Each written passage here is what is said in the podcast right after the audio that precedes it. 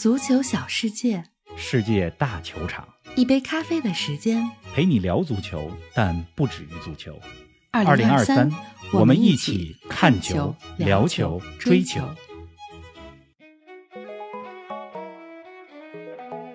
姆巴佩收到沙特天价邀约，如果这桩转会成真，将给世界足坛带来怎样震动？这个夏天之后，姆巴佩的下一站会是皇马、利雅得新月，还是会留在巴黎？女足世界杯激战正酣，首战遗憾失利的中国女足面对海地有几成胜算？首轮战罢，哪支球队最有冠军相？梅西闪耀北美，众星聚集沙特。更多精彩内容尽在本期足球咖啡馆。听众朋友们，大家好，欢迎来到今天的节目。方老师你好啊，今天在哪儿呢？林子豪，听众朋友们大家好，嗯今天我在北美联赛杯的现场呢。嗯哎，我在美国麻省的吉列球场，啊，现在是在媒体间里边儿。一会儿呢是一场美国和墨西哥球队之间的较量，是是新英格兰革命对阵来自墨西哥的圣路易斯竞技。嗯，今天在媒体间里边录音啊，还挺有感觉的。挺不过这个背景啊，应该有一些背景音，哎，希望大家呢多担待。也没关系在球场里边嘛，是对吧？我呢感觉这个夏天啊，就是咱们就没歇着。你看，我上周去了迈阿密，是吧？今年夏天这几个礼拜呢，就最近这个北美联赛杯，基本上隔几天就有一场比赛。我呢，就是能去的比赛就都去看过，没少所以今天就来这个新英格兰革命和嗯圣路易斯竞技的比赛了。然后晚上回去以后呢，还得看女足世界杯，呵是，吧？再有两周多的时间呢，英超就开赛了。新赛季开始之后呢，我也准备去欧洲，是吧？多给大家带来一些现场的报道。嗯，所以呢，在这儿呢，也希望大家加入我们的 V 加群，第一时间感受来自现场的足球魅力。大家在微博上搜索“足球咖啡馆”，就能够看到我们的 V 加计划。欢迎这现场的声音和大家看电视还是不一样的。确实是。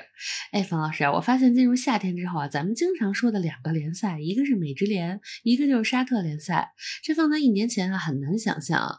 不得不说，球星效应的巨大力量啊。利雅德新月给姆巴佩开出的天价 offer，光是他的个人收入就多达七亿欧元每年，平均每秒钟二十二欧元，每分钟一千三百三十二欧元。王老师怎么看这事儿呢？得，这个咱俩录一期节目半个小时，人家姆巴佩要去沙特的话，把这个四万欧元给挣了，是这意思吧？这个咱们录节目之前啊，我刚看到罗马诺的消息，说姆巴佩对于去沙特不感兴趣，就算嗯利亚德新月和大巴黎谈妥了，他自己可能对去沙特也不感兴趣。不想去，但是不嗯管他去不去，我觉得这个事儿还是值得说一说的。来聊聊。因为姆巴佩收到的这个利亚德新月这个 offer，这数字一出来，达到了轰动的效果。是啊，震惊了啊，因为这数，就刚才你说的这个算的这个数啊，世界足坛前所未有。确实，要知道，就转会费而言啊，就是利雅得新月给大巴黎开出来的这个三亿欧元的转会费，嗯，是吧？这是破纪录的。之前最贵的是内马尔，把？大巴黎二点二二亿欧元从巴萨买来内马尔。而且姆巴佩据说呢，跟大巴黎的合同只剩一年。是啊虽然之前是说二零二五，但是二零二四到二零二五那是一个有选择性的合同，嗯就是合同年数不多的情况下，利雅得新月愿意给大巴黎三亿欧元，这是史无前例的。那么个人薪资的角度就更不用说了，刚才你也给咱们做算术了嘛，对吧？每秒钟二十二欧元，这是什么概念？钱来的太快了。就是为什么说姆巴佩这个事儿啊，就是他达到了一个轰动的效应，就是嗯就连平时不关心足球的朋友，这两天都开始关注姆巴佩了。是，我有一个美国朋友啊，就是他这今年就跟我说了两件足球的事儿，一件呢，梅西呀哎呦，梅西，梅西要来美国踢球是了，要来迈阿密了。嗯，还有一个呢，就是今儿早上给我发信息说，这个姆巴佩怎么能挣这么多钱呢？就是所以你看，平时不太关心的朋友都关注起这事儿来了。确实让不看球的人都关注了。哎，所以即使姆巴佩不去，这个事儿呢达到的轰动效应也值得咱们说一说。嗯，因为对于沙特来讲啊，就是如果拥有姆巴佩，是吧？这个和美职联拥有梅西，沙特现在已经拥有的 C 罗意义还不太一样。嗯，因为绝代双骄的时代已经走向了职业生涯的晚期，确实而姆巴佩呢是新生代的球。才刚起来呢。嗯，哎，沙特天价求购姆巴佩这事儿一出来啊，前两天我第一时间问你，你说一切皆有可能，现在还这么觉得吗？一切皆有可能啊！这个虽然罗马诺说了姆巴佩对这数不感兴趣，但是只要姆巴佩的下家不定，只要还是吧没这事儿咱们就，不敢说死。是，没错，你说你说放在五年前是吧？你可能会想到梅西来到一个新的联赛，用了五十八分钟就进了三个球，这事儿你可能会想到，但你可能不会想到这是在美职联，是在迈阿密，对吧？你可能还觉得是在欧洲五大联赛。确实，放在五年前。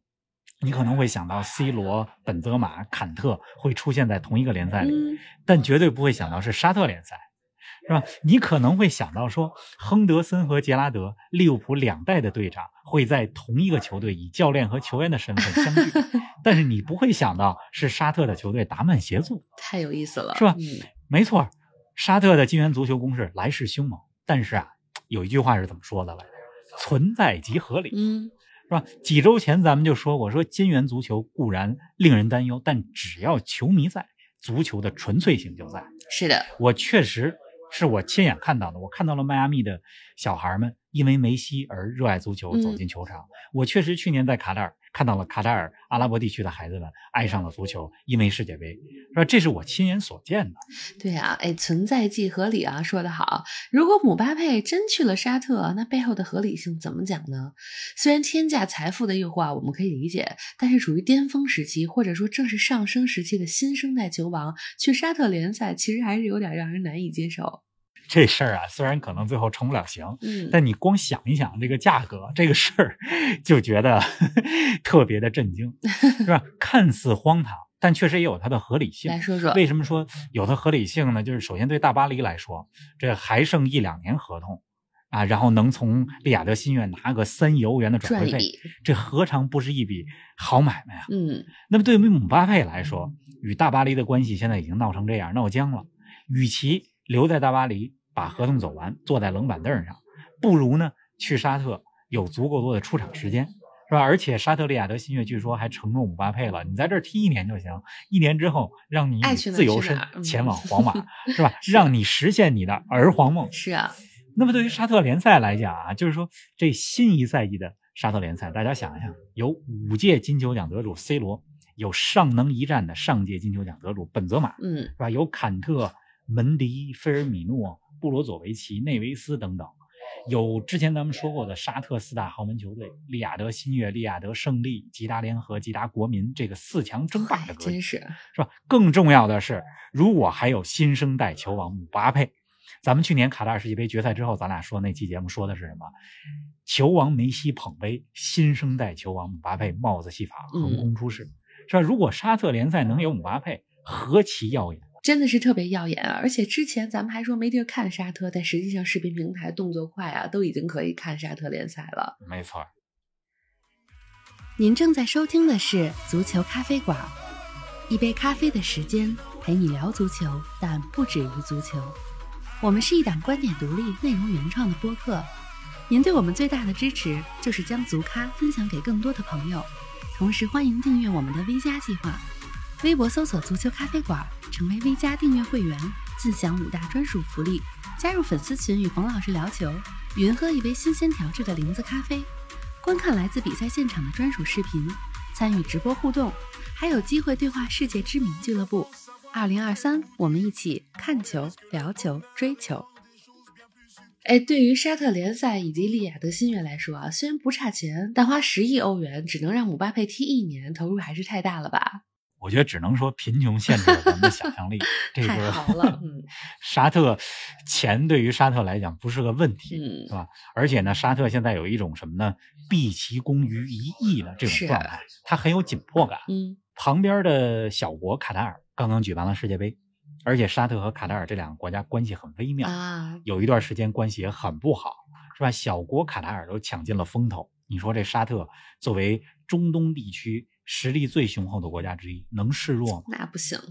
再说了，沙特足球也有自己的二零三四计划，是他们希望在二零三四年，最晚在二零三四年能办一届世界杯。同时呢，希望沙特国家队在世界杯上有好的表现，不只是小组赛赢一场比赛，对吧？那么现在是二零二三年，距离二零三四年只有十一年了。这个十一年弹指一挥间，咱们往回倒。是吧？二零一二年好像还在昨天呢，所以二零三四年这个计划的二零三四也很近了。嗯，而且呢，从另外一个角度来讲啊，就是沙特这个国家和很多的中东国家一样，就是都在转型，国家战略在转型。因为他们的石油、天然气总有空竭的一天，不可是吧再生啊！现在呢是在用体育在转型，嗯，就是综上所述的这些理由呢，就让沙特处于一种全力以赴的状态。就既然钱不是一个问题，那么我们为什么不花最多的钱请来最大牌的球员呢？有道理啊。哎，那你觉得姆巴佩为什么不今年夏天就去皇马呢？是因为皇马付不起转会费吗？皇马今年夏天啊，已经花了一点四二亿欧元了，呵，你买来了贝林厄姆，还有土耳其的小将居莱尔嗯，啊、弗兰加西亚，还有租借何塞卢的费用。虽然租借费没多少，但那也是钱啊，而且刚刚翻新了伯纳乌球场，是啊，是吧？皇马已经花了不少的钱，但是就是据说我越来越相信，就是我的西班牙朋友，就是在 ESPN 工作的朋友罗德里，之前他也做客过咱们的一个视频节目。是的看他上周啊，他就说，他说这个姆巴佩其实跟皇马已经达成了个人协议，啊，估计今年夏天还是有可能去皇马的。嗯就现在看来，这个种种的迹象，你看沙特报价出来到现在有三四天的时间了，是的，到咱们录节目之前，罗马诺说姆巴佩对沙特不太感兴嗯趣。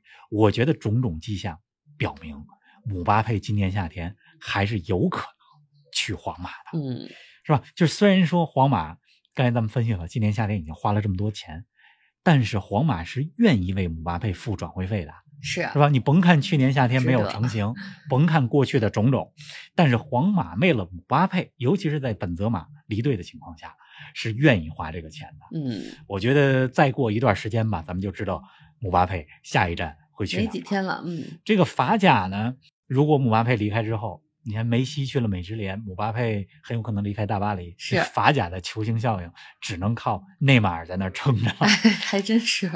哎，二十天前啊，咱们说过一期沙特联赛的专题节目，叫做《疯狂吸星的沙特联赛会怎样改变世界足坛》。感兴趣的朋友们呢，欢迎回听，是第三百三十三期节目，有二十天了是吧？就是二十天前咱们说差不多了的这节目。。嗯，你看这过去的二十天，沙特联赛又迎来了一批新的球队。对呀、一直在引进。啊，拉齐奥的中场大将米林科维奇萨维奇嗯去了利雅得新月，是吧？塞科夫法纳，这是法甲朗斯去年法甲亚军球队的队长，去了利雅得胜利。嗯，曼联的特莱斯也去了利雅得胜利。是亨德森刚才咱们说到的，要和杰拉德相聚了。利物浦队长是吧？马上要官宣加盟达曼协作，这事儿已经八九不离十了。哎呀，而且下赛季的沙特联赛，之前咱们好像也跟大家讲过，每支球队可以注册多达八名外援，就是从政策的层面上，已经把这个花钱是吧，给你做好了背景铺垫了。是啊，所以你引可以引进八名外援了。哎，所以最近啊，咱们确实说了不少沙特联赛，也确实说了不少美职联，而且未来一周，哎，我们呢还准备说一期美职联的专题节目，嗯叫做《美职联十问十答》。哎，欢迎大家呢在留言区给我们留言，就是有什么关于美职联的问题，是吧？想问我们的，大家留言，我们下期在美职联十问十答的节目里边会精选一些听友们的问题。是的，希望大家多多留言啊！哎，了解一个新的联赛啊，最好的方式看来就是收听我们足咖了。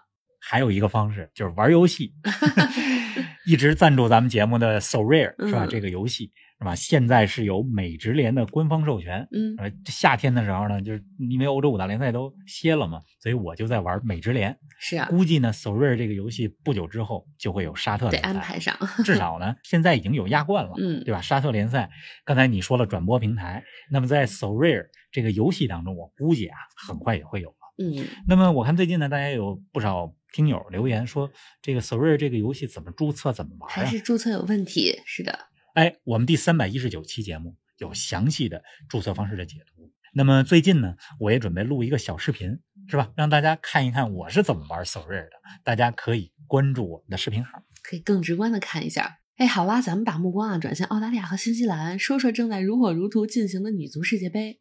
中国女足首战零比一输给丹麦了。其实从比赛过程来看啊，我们踢得不错，比赛最后时刻丢球真的是太可惜了。上周我在迈阿密看的中国女足这场球，是啊在电视机前看的，因为上周去了梅西的首秀嘛，嗯，是吧？比赛完了，咱们录音完了以后，已经是夜里两三点了。然后美国东部时间的早上七点多，我起来了，就是自然醒，因为知道中国女足要比赛了。是打开电视机，是吧？听着咱们的国歌，就是我真的是跟跟着在电视机前跟着女足的公民一块儿唱国歌，真的是有种热泪盈眶的感觉。嗯，就对我来说啊，就是女足姑娘们，我们的中国女足在这届世界杯上走多远已经不重要了。当然，还是希望她们小组出线，走得越远越好。但是，我觉得光是我们在世界杯这句话，真的就足以令人感动了，足以让我们把更多的观众送给这个中国女足。因为现在关注度，我觉得即使是世界杯还是有点低，是吧？还是应该有更多的人关注中国女足。那么，说到上一场比赛零比一输给丹麦。我们真的是非常的遗憾，因为我觉得上一场球像你说的踢的还不错，至少在上下半场开场之后，我觉得踢的是不错的。丢球呢是最后时刻的定位球，一个非常简单的丹麦队的角球配合，我们漏人了。嗯，但是那个球呢，我就我我乍一看啊，我觉得也有一定的越位嫌疑，因为丹麦队的三号是在越位的位置上。嗯，但你也可以说那个球他没有参与进攻，不算越位。但但你也可以说，就是他站在那儿就干扰了门将的判断。当然这个球最后没有判越位啊，就是我们输了比赛啊，很遗憾啊。我觉得呢，就是我也是呼吁所有的听友吧，所以呼吁我们所有中国球迷是吧？我们要学会在女足失败的时候也支持他们，陪伴他们，不要只是在中国女足成功的时候才喜欢他们。确实是低谷时候的鼓励更重要。哎，中国女足啊，马上要迎来第二场小组赛了。北京时间是明天周五的晚上七点，对阵海地。要想出线啊，这场比赛我们必须全取三分啊。海地第一场就零比一输给了英格兰。从全场表现来看呢，海地确实有一定的实力啊。咱们接下来这场感觉也不好打。海地给英格兰制造了不少麻烦，英格兰只是依靠一粒点球，而且是重新主罚的点球，是输给了欧洲冠军英格兰。海地呢，那场对英格兰比赛。我看了之后，我觉得海地球员身体条件不错，有冲劲儿，而且呢，就是他们毕竟第一次打世界杯嘛，作为一个小国，作为一个相对比较混乱和贫穷的国家，第一次参加世界杯，球员们身上是背负了使命感、荣誉感和兴奋感，所以呢，比赛踢得很兴奋。是吧？当然了，这个英格兰第一场比赛也还在找节奏，嗯，这是综合各方面因素吧。我还是觉得，就是我们中国女足实力比海地要高出一个档次，是正常发挥可以拿下这场比赛。那么，而且呢，就周五咱们和海地的比赛之前，是吧？是同组的另外一场比赛，英格兰对丹麦。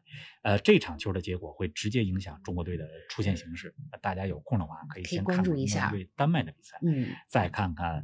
咱们和海地的比赛是的，哎，女足世界杯啊，已经进入第二个比赛日了，全部球队都已经亮相过了。方老师，从目前来看，你觉得哪支球队最有冠军相？目前看下来啊，就是西班牙和日本踢得最顺。嗯，那这两个队呢，都是两战两胜，而且一球不失。是，那西班牙呢是先后以三比零、五比零赢了哥斯达黎加和赞比亚，是吧？日本呢是五比零、二比零赢了赞比亚和哥斯达黎加，同样的两个对手。那么这两个队呢，不仅赢球赢得漂亮，而且比赛的过程呢，就是进攻组合是非常流畅的。是的，除了西班牙和日本之外啊，我觉得其他的强队都有点紧，是吧？尤其是法国和英格兰都比较拘谨。法国零比零战平牙买加，这是首轮的一个大冷门。那英格兰一比零战胜海地，是吧？只是一球小胜。包括美国三比零赢了越南，但是其实人们期待美国赢球能够有更大的比分。对呀，对吧？反正对于。强队来讲，我觉得小组出线就行，是吧？状态也不一定要出的太早。是，就我还是看好英格兰和西班牙在这届杯赛上能够挑战一下美国。嗯，说说冷门呢？冷门不仅有刚才说到的这个法国零比零战平牙买加，是吧？其实开赛以来最大的冷门就是菲律宾，咱们亚洲的菲律宾一比零战胜了东道主新西兰。是啊，这个菲律宾啊，说是亚洲的菲律宾。但其实是个美国二队，因为菲律宾队啊，大部分是规划球员。据说二十三人的大名单，只有一个人出生在菲律宾，十八个人出生在美国，大部分都是规划球员。是。那么一比零战胜新西兰的这场比赛，打进全场唯一进球的萨里纳·博尔登，出生在美国加州。嗯。目前效力于澳大利亚女足联赛的西悉尼流浪者。啊，菲律宾真是规划之后哈。就是摇身一变，就要知道菲律宾女足在一九九五年的时候，还曾经零比二十一输给过中国。哎呦，还有这个历史，嗯，是二十八年之后，人家迎来了世界杯首胜。还是之前说的那句话，一切皆有可能。是的，好了，哎，咱们继续要关注女足世界杯，给铿锵玫瑰们加油！周五晚上七点半，希望更多的球迷朋友们在电视机前给中国女足加油。好了，咱们今天就先聊到这儿。方老师，你这比赛也马上要开始了吧？对，还有半个小时比赛就开始了，一会儿我就进场地里边了，是吧？这是北美联赛杯的第二轮的比赛，嗯是吧？北美联赛杯小组赛一共是三轮，三轮完了之后呢，打淘汰赛，是吧？大家也非常关注着梅西效力的迈阿密国际的比赛。确实迈阿密国际昨天又赢球了，没错，四比零赢了亚特兰大联，是吧？两战两胜，锁定了小组第一。梅西去了。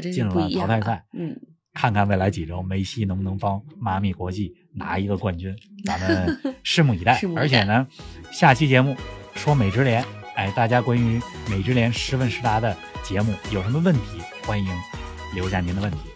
好的，咱们下期见。提前祝大家周末愉快。